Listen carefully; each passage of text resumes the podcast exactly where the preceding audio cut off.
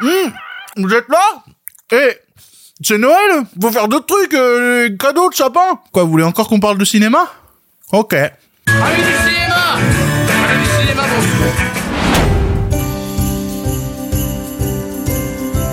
Bonjour à tous et bienvenue dans cette spéciale du pire podcast cinéma en cette douce nuit, journée, matin du 25 décembre. Comme vous le voyez, il n'y a pas de texte préparé aujourd'hui, c'est une émission complètement improvisée et pour cause, c'est Noël. Du coup, cette émission est un peu spéciale. Parce que d'habitude, le pire podcast cinéma, vous le retrouvez tous les lundis, mercredis et vendredis à 7h du matin pour suivre toute l'actualité de le cinéma, que ce soit sur YouTube ou dans une version audio disponible sur toutes les plateformes de podcast. Mais aujourd'hui, je me suis dit c'est Noël, faisons un petit truc un peu spécial. De la même manière que les enfants écrivent au Père Noël des petites lettres avec des petites attentions, lui laissent des petits cookies, un chocolat chaud à boire, vous m'avez envoyé plein de messages avec plein de questions ou d'affirmations sur le monde du cinéma. J'avais intitulé ça sobrement vos avis désastreux sur le cinéma et après avoir trié plus de 1000 pavés qui ont été envoyés dans ce sondage, autant dire que oui, il y avait un paquet d'avis désastreux. Mais aujourd'hui, je me sens l'âme du Père Noël. Si lui est capable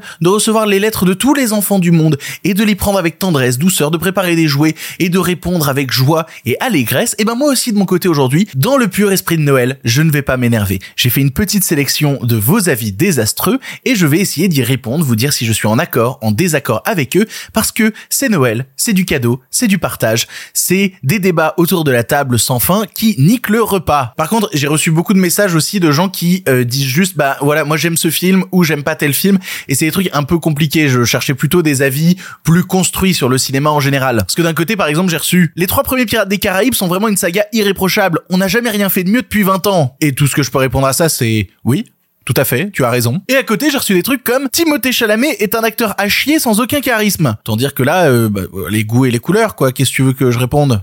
À part Nique-toi, j'ai dit que je m'énervais pas. On a dit qu'on s'énervait pas, c'est Noël. Les petits gâteaux, les reines, le sapin. Du coup, j'ai récolté une vingtaine de vos avis pour essayer d'ouvrir le débat sur le cinéma, que ce soit dans les commentaires ou peut-être que vous écoutez ça en vous rendant à un repas de Noël, sur le trajet, dans la voiture, ou peut-être juste que vous êtes chez vous et vous vous dites, tiens, est-ce qu'on n'entendrait pas l'autre se plaindre encore? Allons-y, c'est parti, c'est Noël. Vos avis désastreux sur le cinéma. Alors ça va être compliqué à expliquer, mais bon. En fait, je déteste les critiques de cinéma. Euh, je trouve qu'elles ne servent à rien, qu'ils soient bons ou mauvais d'ailleurs. La seule critique que je trouve peut-être acceptable, c'est celle du réalisateur lui-même et encore. Je trouve que juger une image, une expression, un montage, ou bien même la façon de raconter l'histoire en général, c'est pour moi une façon de promulguer de manière autoritaire notre ressenti, et seulement le nôtre, car il est manipulé par notre vie et ce qu'on a vécu, parce que l'on vit en ce moment et pas un autre. L'éternel débat de l'utilité ou non des critiques de cinéma. Et j'ai envie de dire que je suis personnellement dans un entre-deux parce que je pense que la critique de cinéma va beaucoup plus loin que juste essayer de promulguer un avis de base et en même temps en reste quand même à cela. Qui est ni une bonne chose ni une mauvaise chose. C'est ce que c'est et tu le prends de la manière que c'est. J'avais fait il y a quelques années une grosse vidéo où je parlais de la dépersonnification de la critique. Sur le fait justement que quand tu lis un article dans un journal, tu t'en fous un petit peu de qui a écrit la critique. Tu t'intéresses plutôt à la ligne édito du journal, si elle est en accord avec toi et peut-être que vu que tu es en accord avec la ligne édito du journal, bah tu vas être en accord avec l'avis qui est exprimé par les journalistes de ce journal sur le cinéma. C'est un peu la même chose aujourd'hui sur YouTube. Il y a des youtubeurs où tu sais que régulièrement ils ont un avis qui est similaire au tien. Et régulièrement, ben pas trop. Faut voir ça en fait comme une sorte de boussole qui peut t'éclairer. Il y a mille critiques avec mille avis différents. Ça veut pas nécessairement dire que l'un a raison ou tort. C'est pas comme ça que ça se quantifie en fait. Il y a des gens qui me suivent moi par exemple parce qu'ils savent que mes goûts ressemblent aux leurs et que quand je leur conseille un truc, eh ben normalement je tape juste parce que bah ça correspond à leur grille de lecture. Il y a des gens au contraire qui quand ils tombent sur mes vidéos ont envie de se défenestrer et ce pour mille raisons et notamment parmi elles le fait qu'on n'est jamais d'accord sur le cinéma. Parce que la critique cinéma n'effacera jamais le plus important, à savoir le fait que tu te fais ton propre avis sur le cinéma. C'est celui qui est le plus important, qui surpasse tous les autres, ton ressenti. Et après, il y a des critiques professionnels qui ont l'habitude de cet exercice mental parce que l'exercice de la critique est un exercice mental qui demande de l'entraînement. Il y en a qui le font très bien, il y en a qui le font de manière nulle, comme chaque personne qui exerce un métier en fait. Je peux pas dire que la critique sert à rien parce que personnellement c'est en lisant des textes critiques sur le cinéma que j'ai appris beaucoup et que ça m'a ouvert justement à certaines expériences, à certains films. C'est pas que ça sert à rien encore une fois. Je, je vais garder cette expression que j'ai dit tout à l'heure. C'est une boussole qui sert à t'orienter suivant tes goûts personnels et tes affinités avec le critique en question. Si je dois parler personnellement, il y a des critiques quand je les vois parler de cinéma, oui, moi aussi j'ai envie de me défenestrer, je dis mais il raconte que de la merde. Peut-être aussi que ça joue sur le fait qu'on n'est jamais d'accord. De là à vouloir prouver l'inutilité d'un jugement critique quel qu'il soit quand nous le pratiquons tous devant n'importe quelle œuvre culturelle, je suis pas tout à fait d'accord. Je rêve qu'on mette un vigile dans chaque salle qui virerait ceux qui parlent trop durant la séance. Moi, ce que je propose, c'est que le vigile, il est carrément un petit bâton électrique et qui tase directement les mecs comme ça au hasard. C'est-à-dire s'il y a un mec qui renifle un peu trop fort pendant la séance, coup de taser dans la nuque. Je propose, hein, après c'est une propale. Je déprime toujours un petit peu quand je me rends compte qu'on est arrivé à un point et j'ai vécu des séances de la sorte, des séances qui ont été perturbées par des gens qui ont foutu la merde, qui ont gueulé et euh, qui se sont battus pendant la séance. Il y en a eu plein des trucs comme ça moi-même, il y a un père de famille, une fois, la cinquantaine, qui faisait que parler pendant la séance. Je lui ai demandé s'il pouvait se taire. Et il m'a gentiment rétorqué qu'il allait m'attendre à la fin de la séance pour me péter la gueule. Voilà. Face au daron de 50 ans, j'avais moyen envie, pour être honnête. Le seul problème, en fait, c'est à quel moment tu doses la nuance. C'est-à-dire que personnellement, en tant que spectateur, je vais pas dans une salle de cinéma pour être traité comme un élève dans une classe, qu'on me dise, chut, tais-toi.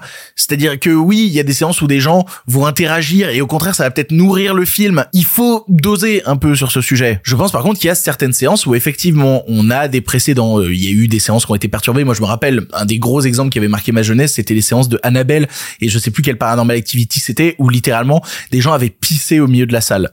C'est pas une blague, vous pouvez retrouver les articles, ils existent pour de vrai. Et ils avaient été obligés de déprogrammer les films, pénalisant donc d'autres spectateurs qui auraient aimé les voir. Parfois, la solution d'un vigile peut être utile. Par contre, dans chaque salle, non, c'est un peu radical. Et puis, de tous les gens qui parlent pendant la séance, si tu chuchotes à ton pote, il vient te mettre un high kick dans la gueule, ne virons pas trop extrême à ce niveau-là, ce serait un peu bête. C'est pas désastreux, c'est la vérité, mais peu de gens le reconnaissent. La plupart des gens qui disent aimer le cinéma ne l'aiment pas vraiment, mais se complaisent dans une espèce d'amas de stimuli capitalo-spectaculaires nommés pop culture, ou, d'une autre manière, vont voir les films recommandés par Télérama pour avoir l'air intelligent en société. L'amour de l'art et la curiosité culturelle se situent dans les marges, les autres font illusion. Alors je vais essayer de résumer son propos. Euh, il y a des gens qui vont voir les Marvel et c'est des cons, et il y a des gens qui euh, voient des conseils de films d'auteurs français et c'est des cons. Le seul cinéma qui compte, c'est le cinéma underground vu par trois personnes. J'ai un peu résumé, mais un avis énoncé de la sorte est pour moi, au contraire, le problème des avis exprimés sur un certain élitisme cinéphile. Je pense qu'on peut prendre autant de plaisir devant du divertissement de masse adressé à un grand public que devant des œuvres plus exigeantes issues, je sais pas, euh, on va être dans le cliché, tiens, des pays de l'Est. Il y a des super films qui proviennent des pays de l'Est. Rien que cette année, il y a eu euh, Le Capitaine Volkonokov s'est échappé. C'est génial. Si vous l'avez pas vu, ce film-là, rattrapez-le. C'est formidable. Et dans la même journée, j'ai vu Le Capitaine Volkonokov s'est échappé et j'ai vu John Wick 4. Et j'ai passé une super journée et j'ai pas vu l'un parce que c'est de la pop culture, c'est John Wick, c'est Keanu Reeves, c'est génial, il y a des lumières et des néons japonais et des cerisiers en fleurs.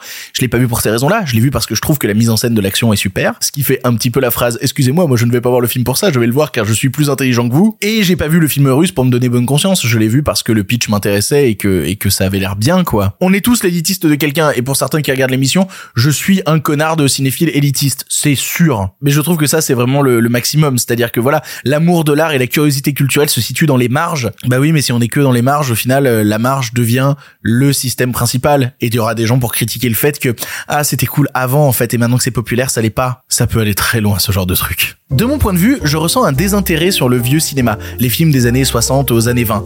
Je m'explique, je pense qu'une majorité de personnes ne s'intéressent plus à ce cinéma-là, à cause de son année de sortie, de son vieillissement. Dans mon cas personnel, un ami m'a récemment sorti qu'il préférait qu'on regarde des films récents que des vieux films, car personne de toute manière ne les regarde à part moi.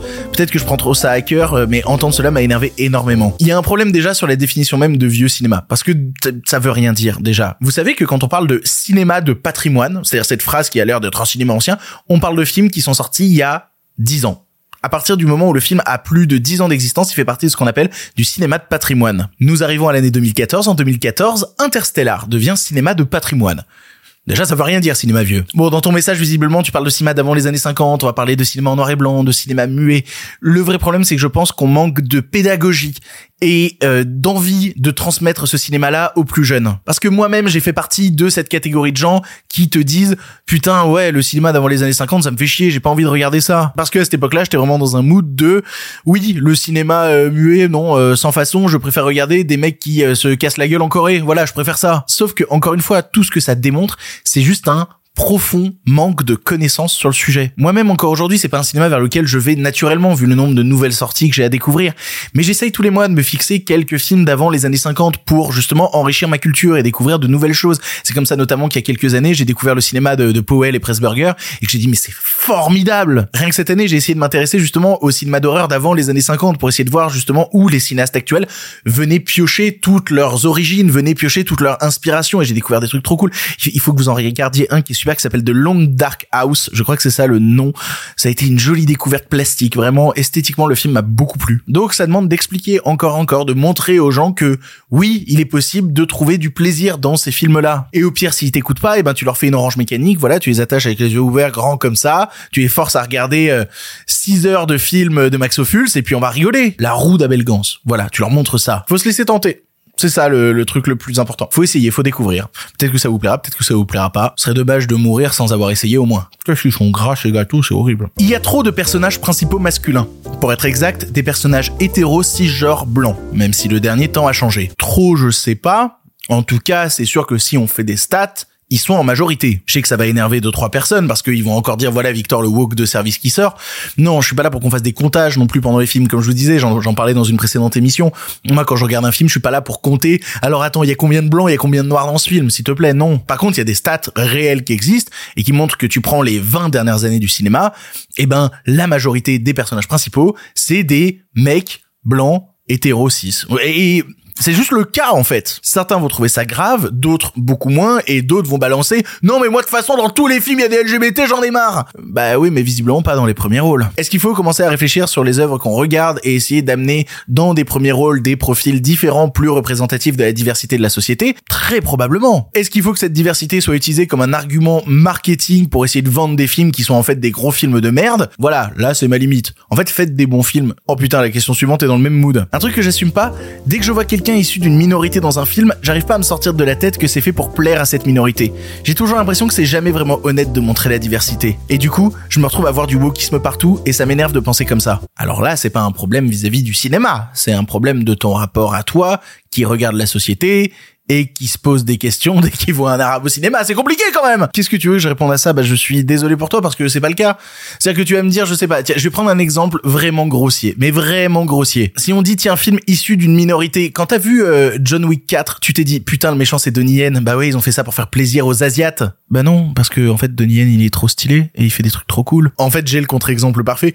C'est-à-dire qu'en fait il faut que t'ailles voir que des films où il y a personne issu de minorité. Jamais. Mais aucun, aucun rôle, aucun second rôle, aucun mec qui pousse une porte à un moment. Aucun portier, littéralement. Parce que même le portier, c'est pour faire plaisir aux minorités des portiers, ça fait chier. Ça, déjà, c'est trop. En vrai, j'ai pas du tout envie d'accabler cet avis désastreux parce que tu sens dans sa dernière phrase, quand il dit je me retrouve à avoir du wokisme partout et ça m'énerve de penser comme ça, que littéralement, il est en train de dire bah ouais, j'aimerais ne pas réussir à penser comme ça, j'aimerais me déconstruire putain, je vais pas utiliser ce terme-là dans l'émission. c'est pas dans le pire podcast cinéma que vous allez venir chercher des, paraboles sur la déconstruction. Mais visiblement, ça aide à essayer de penser le monde autrement. C'est peut-être une étape. Et la déconstruction, est-ce que c'est un avis désastreux? Oh, je laisse ça aux commentaires, c'est Noël, soyez gentils. Être assis tout devant dans les salles, c'est une horreur. Ça peut me gâcher un film. Une pensée pour le garçon et le héron que j'ai qu'à moitié vu. Attaquez-moi tant que vous voulez, mais ça me fait mal les torticolis. Alors, moi aussi, les torticolis, ça me fait mal. Mais là, il y a deux teams en fait, et je suis pas dans la tienne. Encore une fois, chacun apprécie le cinéma de la manière qu'il veut. Moi, j'adore être dans les premiers rangs. Je déteste aller au cinéma avec quelqu'un et qui me dise "Oh non, viens, on se met au fond, viens, on se met de manière extrêmement reculée." C'est un truc mais que j'exècre par-dessus tout. J'ai besoin de me faire bouffer par l'écran, de me faire happer par l'écran. Alors, il y a un entre deux quand même. J'irai pas au premier rang non plus avec le, le cou relevé comme ça parce que c'est super désagréable. Mais j'aime l'idée que quand je regarde à gauche ou à droite, tout ce que je vois c'est de l'écran et que je vois pas la salle, le panneau sortie de secours, tout ça, tout ce genre de conneries là. J'ai besoin que le film m'absorbe à l'intérieur. Et quand je prends trop de recul par rapport au film, j'ai l'impression de le mater sur un iPad au loin. Et ça, bah ça, ça m'emmerde un peu quoi. Là, il y a deux teams. C'est pas particulièrement un avis désastreux. C'est juste pas mon avis en tout cas. Donc euh, avis, mais je préfère quelqu'un qui découvre un film sur son smartphone plutôt que de rien découvrir, ne pas enrichir sa culture ciné. À une époque, j'aurais hurlé avis désastreux, j'aurais cassé la table, j'aurais mis feu au décor, vraiment tellement ça m'aurait énervé. Je pense que si t'as pas d'autres moyens de découvrir un film, bah mate des films sur ton téléphone, clairement. C'est juste que si t'as d'autres moyens, si t'as ne serait-ce qu'un écran d'ordinateur un peu plus grand, eh ben, euh, eh ben mate-le sur un ordi. Euh, ce sera mieux que sur ton petit écran avec des notifs et tout le bordel. Après, la vie en question est un peu extrême parce qu'il dit smartphone plutôt que rien. Bah, c'est sûr que plutôt que rien, bah smartphone. Euh, Tamagotchi plutôt que rien, eh ben euh, film sur Tamagotchi. Si tu peux avoir un peu plus, permets-toi un peu plus. Mais je suis sûr qu'il y a des films que tu vas adorer même si tu les as découverts sur ton téléphone. Quand je regarde des films au travail, je les regarde sur des vieux écrans en 4 tiers en faisant des pauses toutes les 15 minutes en moyenne pour faire mon taf et ça m'empêche pas d'apprécier le film. Bah pareil qu'avant en fait, si t'as pas le choix et que c'est ton seul moyen de découvrir des films, bah découvre-les comme ça. Je peux pas te dire que c'est la meilleure manière parce que c'est pas le cas. Je pense qu'avoir une coupure toutes les 15 minutes dans un film, ça aide pas particulièrement à rentrer dedans. Mais moi je suis pour le fait qu'on mate des films. Et si c'est le seul moyen que t'en mates, eh ben mate-les comme ça. Donc voilà, aujourd'hui je fais preuve d'ouverture, pas avis désastreux. Le format vertical téléphone a beaucoup de potentiel, totalement, et ça je m'en rends compte plus je scroll sur TikTok et plus j'ai des courts-métrages d'horreur tournés en vertical sur téléphone. Je trouve qu'il y a des idées complètement dingues qui existent. C'est juste que si on parle purement de cinéma, je sais pas si t'as remarqué la forme de ton visage, mais en fait t'as un œil à gauche et à droite. T'as pas un œil en haut et en bas. Et du coup, si le cinéma existe dans ce sens-là, c'est parce que en fait t'es ton corps existe comme ça. Le jour où tu seras un putain de cyclope, eh ben y a pas de problème, on fera la majorité des programmes en vertical. C'est normal que la forme qui soit démocratisée et qui ne sera jamais renversée par du vertical soit une forme qui correspond à notre vision. Mais pas à vie désastreux, parce que je suis d'accord, le format téléphone a vraiment beaucoup de potentiel. C'est juste que je trouve qu'on manque de fiction réalisée dans ce sens-là, parce qu'en fait on se rend très vite compte que les mecs qui réalisent des fictions dans ce sens-là, c'est juste après pour pouvoir enfin retourner et passer au cinéma. Je regarde tes émissions et je suis absolument pas cinéphile. J'ai honte, mais je me sens comme une demeurée quand je regarde des films genre avec une palme ou des trucs contemporains. J'ai qu'un critère en matière de film, c'est d'apprécier l'histoire quelle qu'elle soit, que ce soit joli, c'est un plus. J'arrive pas à me dire waouh là c'est un super plan, je vois pas le travail de réalisation quand je regarde un film. C'est super dur d'essayer d'être cinéphile, je trouve. Du coup, j'ai tendance à me diriger vers des blockbusters parce que c'est facile à regarder. Avis désastreux mais avis que j'ai pas envie de condamner. Et je vais expliquer pourquoi. Déjà, dire je suis absolument pas cinéphile, ça veut rien dire. Faut arrêter d'essayer de se mettre une pression à la cinéphilie. Je trouve que c'est au contraire la pire chose possible. Se forcer à regarder des films, c'est la meilleure manière de pas les apprécier parce que tu dis bah oui, ok, je me suis tapé celui-là par défaut, bah putain, ça fait pas envie. Par contre, je ne pense pas que tu as besoin, quand tu regardes un film, ne serait-il plus exigeant qu'un blockbuster? Voilà, on va essayer de dire ça. T'as pas besoin de réfléchir au plan. T'as pas besoin de réfléchir à la composition de l'image. T'as pas besoin de réfléchir à tout ça quand tu regardes un film. Le cinéma, c'est un langage. Et du coup, si on te parle avec de la belle image, avec du bel ouvrage, tu vas t'en rendre compte instinctivement, sans même avoir besoin de le conscientiser. La beauté des plus grands réalisateurs qui ont fait les plus grands films, c'est d'arriver à faire des plans qui sont d'une complexité dingue, mais qui, quand tu les reçois en tant que spectateur, sont juste tellement bien foutus que tu ne te rends même pas compte de leur complexité. Tu prends plaisir devant cette image-là à suivre le récit parce que elle est bien foutue de base. Faut arrêter de vouloir à tout prix avoir une conscience des images que t'es en train de regarder. Le choc esthétique passera davantage par justement ce truc sensoriel de juste putain c'est stylé et, je passe un bon moment et l'image est belle et en fait je me rends même pas compte tellement c'est bien foutu et je suis emporté dans le film. Et tu dis des films avec une palme d'or ou quoi, j'imagine que t'as pas aimé Anatomie d'une chute. Bah c'est pas grave, ça arrive, il y a plein de gens qui aiment pas Anatomie d'une chute. Et puis la notion de palme d'or, il y en a des bonnes et des moins bonnes. Je veux dire, tiens, on parle de film avec une palme d'or. Si tu regardes Parasite de Bong Joon-ho, le film est génial. L'histoire, tu la suis sans jamais la lâcher. C'est plaisant de bout en bout. T'es tenu par le fait que le film ne te lâchera jamais, qu'il y a une tension permanente qui se construit. Et en termes de réalisation, en termes de construction de plan, c'est hallucinant. La manière dont il a de composer les lignes de fuite, la manière qu'il a de séparer des personnages dans le décor, la manière dont il a d'utiliser le ralenti une nouvelle fois, tout ça, tu le vois pas, tu le ressens. Et c'est ça le plus important. Parce qu'à la fin, tu dis putain, le film était génial. Mais t'as pas eu besoin de t'arrêter sur chaque plan. Je trouve que c'est un avis désastreux parce que c'est un avis qui se met la pression. Arrêtez de vouloir vous mettre la pression. Regardez des films. Prenez du plaisir à les regarder. Et puis le cinéma fera tout le reste. Le cinéma préféré de 95% des gens est américain. Mais la plupart des gens, quand ils regardent un film américain, regardent juste un film normal pour eux. Du coup, quand on leur pose une question sur le cinéma, bah, ils répondent autre chose qu'américain, alors que 90% de leur consommation est américaine. Et sûrement leur film, réal, acteur préféré aussi. J'ai pas très bien compris le sens de cet avis. Je pense que ce que tu voulais dire, c'était que on se donne une posture à essayer de faire croire qu'on regarde autre chose que du cinéma américain alors que la majorité de ce qu'on consomme c'est des productions américaines. Et ben c'est un fait, oui, mais ça c'est un hégémonisme américain qui a inondé la culture et qui fait que quand tu habites en France, et ben tu bouffes américain, tu regardes américain assez continuellement. C'est une culture de masse qui a dominé toute une part de l'industrie. Mais ça veut pas dire qu'il faut pas chercher ailleurs, autre chose. Moi par exemple, vous commencez à le savoir, c'est pas une posture de ma part, j'adore découvrir des films sud-coréens. J'adore les films qui proviennent de la Corée du Sud Chaque année, je me bouffe toutes les dernières sorties qui proviennent de la Corée du Sud parce que j'adore ça. Et ça change pas le fait que la majorité de ce que je regarde est probablement du cinéma américain parce qu'il domine le marché. Mais est-ce que j'y prends le plus de plaisir? Je suis pas certain. Là, reprocher aux gens qu'ils regardent majoritairement du, du cinéma américain, c'est comme reprocher le fait que la majorité des burgers qui sont faits en France, c'est des burgers qui proviennent de chez McDo. Bah oui, Qu'est-ce que tu veux dire de plus derrière ça? Donc pas avis désastreux particulièrement. Est-ce qu'il y a un vrai avis désastreux qui arrive? Je suis complètement contre la VOSTFR car je trouve qu'à cause des sous-titres, on profite pas assez des images. De plus, en regardant un film dans une langue qu'on ne maîtrise pas, on perd beaucoup au dialogue. Je préfère quand c'est bien traduit par des traducteurs professionnels qui réécrivent le texte et extrêmement bien doublé la plupart du temps grâce aux talentueux comédiens de doublage qu'on a en France et qui nous font ressentir au mieux les émotions étant donné qu'on parle la même langue. Le seul avantage à la VO est uniquement éducatif d'après moi. Ok,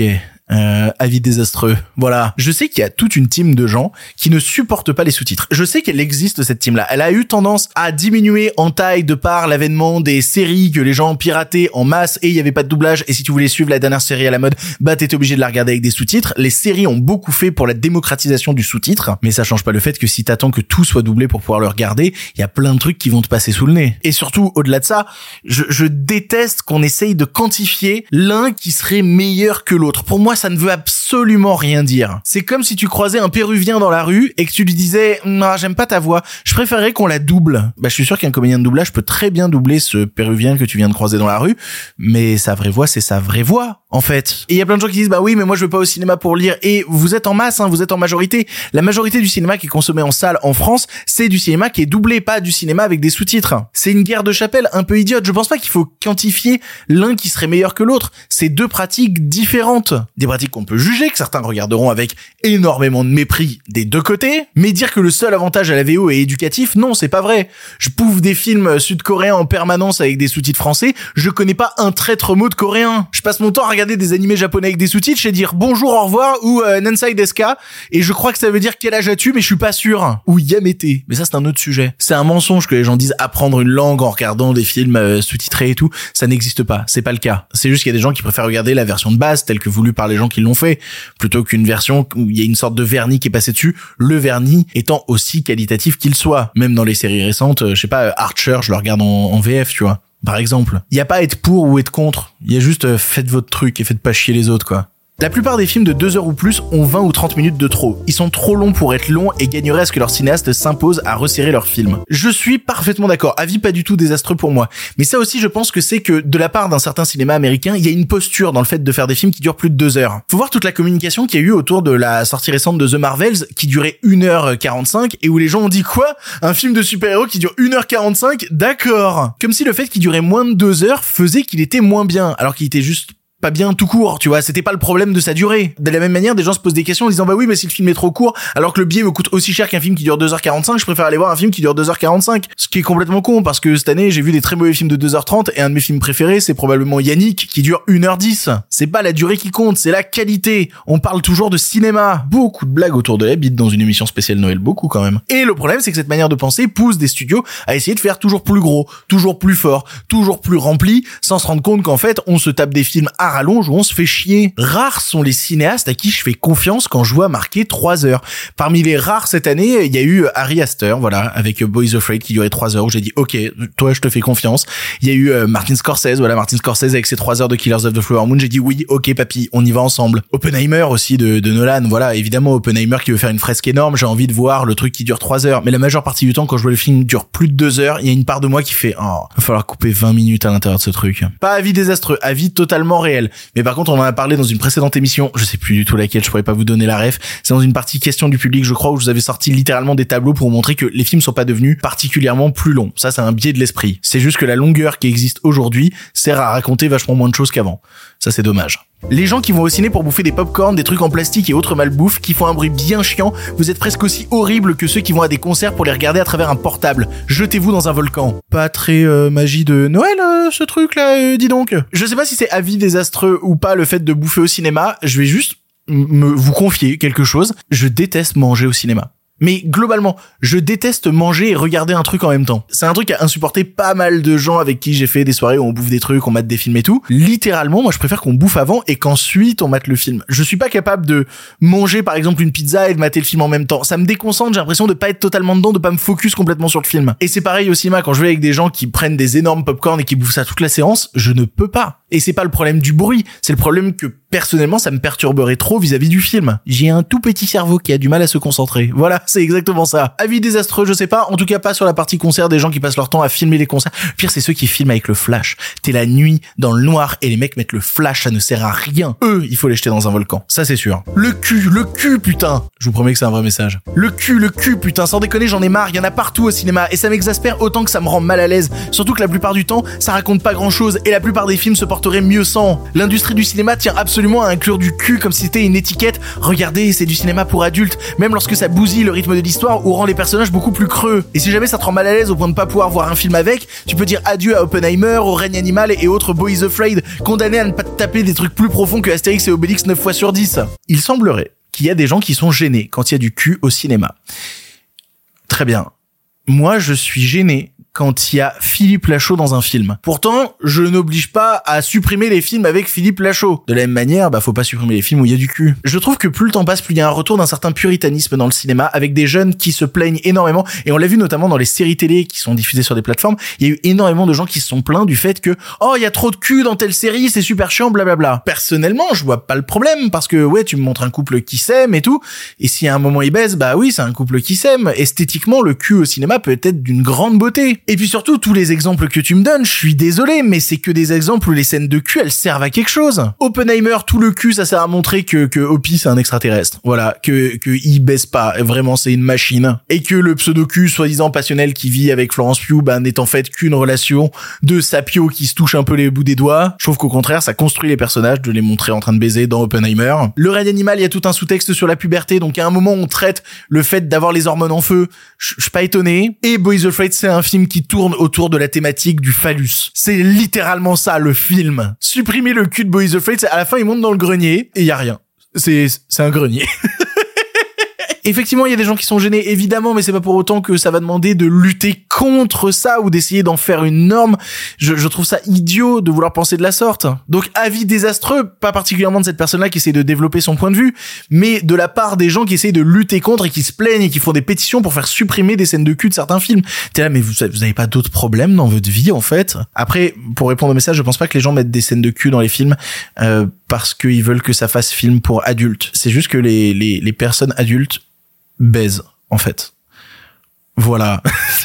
Qu'est-ce que tu veux dire Eh, joyeux Noël Tu nous parles assez souvent de cinéma horrifique et de combien tu adores ce genre. À t'écouter, je trouve ça fascinant. Cependant, il se trouve que j'aime pas du tout le cinéma horrifique et que je comprends pas la démarche d'aller au cinoche pour jouer à se faire peur. Après, ça doit être moi qui comprends pas grand chose. En tout cas, dès que je sors cet avis en public, on me tombe dessus avec une tétrachie d'insultes. Non, il y a juste des gens qui aiment pas avoir peur. C'est tout. Moi, par exemple, je joue à aucun jeu d'horreur. Les jeux d'horreur, je n'y arrive pas parce que je déteste ça. Vous avez le droit de pas aimer des trucs. Moi, c'est ma passion, le cinéma d'horreur. Donc, effectivement, je vous en parle régulièrement. Mais je sais que à côté, bah, je me ferme tout un pan de jeux d'horreur. Genre, cette année, j'avais trop envie de jouer à Alan Wake 2. Bah, Alan Wake 2, ça a l'air de faire trop peur. Et si je prends la manette en main, au bout de 15 minutes, je vais la poser parce que je vais trouver l'expérience désagréable. Vous n'avez pas à vous forcer à aimer des trucs que vous aimez pas. Avis pas du tout désastreux. T'as le droit de pas aimer le cinéma d'horreur t'as le droit de pas aimer avoir peur. Ou si t'as pas envie de rater certains films et que t'as envie à tout prix de découvrir des trucs, ben vas-y petit à petit. Commence par des films qui font pas trop peur au début, puis un peu plus, puis un peu plus, puis un peu plus, puis tu verras que ton seuil de tolérance en fait va augmenter ensuite. C'est à toi de voir en fait avec les trucs que t'as envie de découvrir. C'est toi qui décides. Oula, je les avais gardés pour la fin ces deux-là. Oh là là là là. Si le cinéma et la fiction en général mouraient aujourd'hui, ce serait une bonne chose. Je m'explique. Il y a déjà largement assez de bons films. Il y en a tellement que réalistiquement aucun humain n'est en capacité de tout voir. Il y a eu aucun film majeur depuis 15-20 ans. Oui, il y a eu des trucs cool comme Fury Road, mais c'est en aucun cas une histoire qui devait être racontée. C'est justement là où je veux en venir. Aucune histoire aujourd'hui n'est suffisamment bonne pour qu'on doive la raconter. Et cette option est valable pour tout ce qui est fiction, film, série, livre, BD, comics, manga. Je vais vous lire l'autre avis que j'avais gardé en dessous, histoire comme ça on a les deux, on fait un package. Le cinéma n'a plus aucune importance sociétale de nos jours. Les niches ne consomment que ce qu'elles veulent, affadissement général du cinéma populaire, les salles s'effondrent, le streaming a tout flingué. Donc il y a des gens qui suivent mon émission et qui pensent que le cinéma n'a plus aucun intérêt et qu'il est voué à mourir. Mais comment est-ce que vous pouvez vous taper ma gueule trois fois par semaine si vous pensez ça du cinéma? Je ne comprends pas. Surtout que pour répondre au, premier point qui est cité, sur l'idée que il y a plus de grands films et de toute manière toutes les histoires qui existent aujourd'hui n'ont aucun intérêt à être racontées, donc ça rejoint quand même une certaine parabole de cinéma utile. C'est-à-dire qu'il y a des histoires qui doivent être racontées et d'autres moins. Ok, alors euh, qui, décide? Qui se met autour d'une table et dit ça c'est une histoire qui doit être racontée, ça c'est une histoire qui doit pas être racontée? Qui choisit? Quelle histoire a le mérite d'être racontée. Personne, parce que c'est un jugement de valeur qui vaut mes couilles. Et de la même manière, ça rejoint cette idée de cinéma utile, comme si le cinéma devait à tout prix servir un but plus grand que l'existence même d'une œuvre cinématographique. Non, il faut arrêter avec cette notion de cinéma utile, c'est de la merde. La majorité des films existent pour te faire voyager pendant deux heures et te faire oublier qu'à la fin de la vie, on meurt. C'est quand même à ça que ça sert à la base, le divertissement. Aucun film majeur depuis 15-20 ans, bah déjà, euh, sors de chez toi, euh, prends une douche, va au cinéma, je suis sûr que tu vas en trouver deux trois. J'ai sorti il y a quelques années une sorte de top 10 des films les plus importants important de la décennie 2010-2020. Il y a deux trois œuvres à l'intérieur qui je pense ont changé deux trois trucs dans le cinéma. Si jamais ça t'intéresse. J'avais envie de faire une vraie phrase de, de cinéphile péteux. Comment peux-tu prononcer ça alors que Holy Motors de Léos Carax existe? C'est quand même incroyable que je reçoive ce message-là. C'est-à-dire littéralement, il y a déjà assez de bons films. On, on pourra pas tous les voir, donc on arrête. Ok, c'est la fin du cinéma. On arrête. Les livres aussi, hein, il y en a trop. Hein. Vous imaginez si c'était dit ça genre euh, au 18e siècle? Si au 18e siècle, ils avaient dit il y a trop de bouquins, hein. ah, il y en a trop, viens, on arrête les livres viens genre on, arrête il y a plus besoin. Bah euh, non. Et puis euh, waouh en fait on a découvert 250 ans de nouveaux auteurs et ça a été formidable. C'est ça la beauté de la culture. C'est qu'elle continue d'avancer de grandir. Elle est en expansion constante. Et quand on en arrive au deuxième avis les niches consomment que ce qu'elles veulent. Bah oui tant mieux que les gens consomment ce qu'ils ont envie de consommer. Euh, c'est mieux plutôt que de les forcer. Les salles s'effondrent. Le streaming a tout flingué. C'est pas vrai. J'ai fait plein d'émissions qui vous montrent à quel point les salles reprennent du poil de la bête qu'en 2019 avant le Covid c'était complètement dingue ce qui se passait qu'on est en train petit à petit d'atteindre ces chiffres là et qu'au contraire le streaming avec son offre démultipliée eh ben perd de la valeur sur le marché, les gens s'y intéressent moins et même les gros studios arrêtent de sortir leurs programmes que sur des trucs de streaming et commencent à les sortir davantage en salle. Donc c'est pas un avis désastreux, c'est un avis fondamentalement faux en fait. Comment on peut suivre cette émission et dire que le cinéma devrait s'arrêter, qui sert à rien et que de toute manière il est flingué? C'est pas un avis désastreux, c'est un avis de gros débile. Voilà. Joyeux Noël. J'avais dit que je m'énerverais pas. C'était le dernier avis. Le droit de m'énerver, ok? De manger des, des gâteaux trop gras. Voilà. Ah putain non, il y a un dernier avis qu'on m'a ajouté, c'est quoi ça? J'ai rien à dire à part merci pour ton travail incroyable. T'as réussi à faire exactement ce pourquoi tu fais cette émission, réintéresser des gens comme moi, désintéressés de la salle de cinéma, et faire découvrir des nouveaux films, acteurs, réalisateurs, coréens entre autres, quel bonheur, putain c'est rafraîchissant, et bon courage. Fais gaffe au burn-out quand même, tu travailles beaucoup. Bon, c'était totalement calculé que je garde ce dernier message pour la fin, parce que en fait, euh, au milieu des messages euh, horribles que je me tape, bah, des fois je reçois des messages comme ça, de gens qui remercient l'existence de cette émission qui va atteindre ses six mois d'existence, qui va entrer dans une nouvelle année. Et euh, si elle continue d'exister, c'est aussi grâce à votre soutien. Quand je l'ai lancé, les gens disaient il tiendra pas un mois avec ce rythme. Ça va faire six mois qu'elle existe, donc autant dire que bah je crois que ça y est, le pari est plutôt réussi. Cette émission existe aussi parce qu'elle permet de conseiller des films aux gens, qu'elle permet de, rassembler autour d'une même thématique. Et, euh, et je trouve ça cool. La petite communauté qui est en train de se forger autour de cette émission, elle est pas énorme, mais elle est de qualité. Et c'est peut-être ça le plus important. C'est peut-être ça le plus beau message à garder en fait pour Noël. C'est-à-dire c'est pas la quantité qui compte, c'est la qualité des gens qui vous entourent. Ouais, je crois que c'est ce que la vie m'a appris ces derniers mois. Et, ça a beaucoup de valeur. C'est le truc que j'ai envie de partager pour Noël. Voilà. Puis nous, bah, on se retrouve encore pour deux émissions avant la vraie fin d'année, puisque arrive le top de l'année et le flop de l'année dans les jours à venir. Continuez à regarder des films. Voilà, continuez à sortir, continuez à partager, continuez à faire découvrir des choses aux autres. Le cinéma est grand, le cinéma est multiple. Le cinéma est Noël. Joyeux Noël à tous. Et puis, euh, oh oh oh le sapin. C'est pas possible une conclusion aussi merdique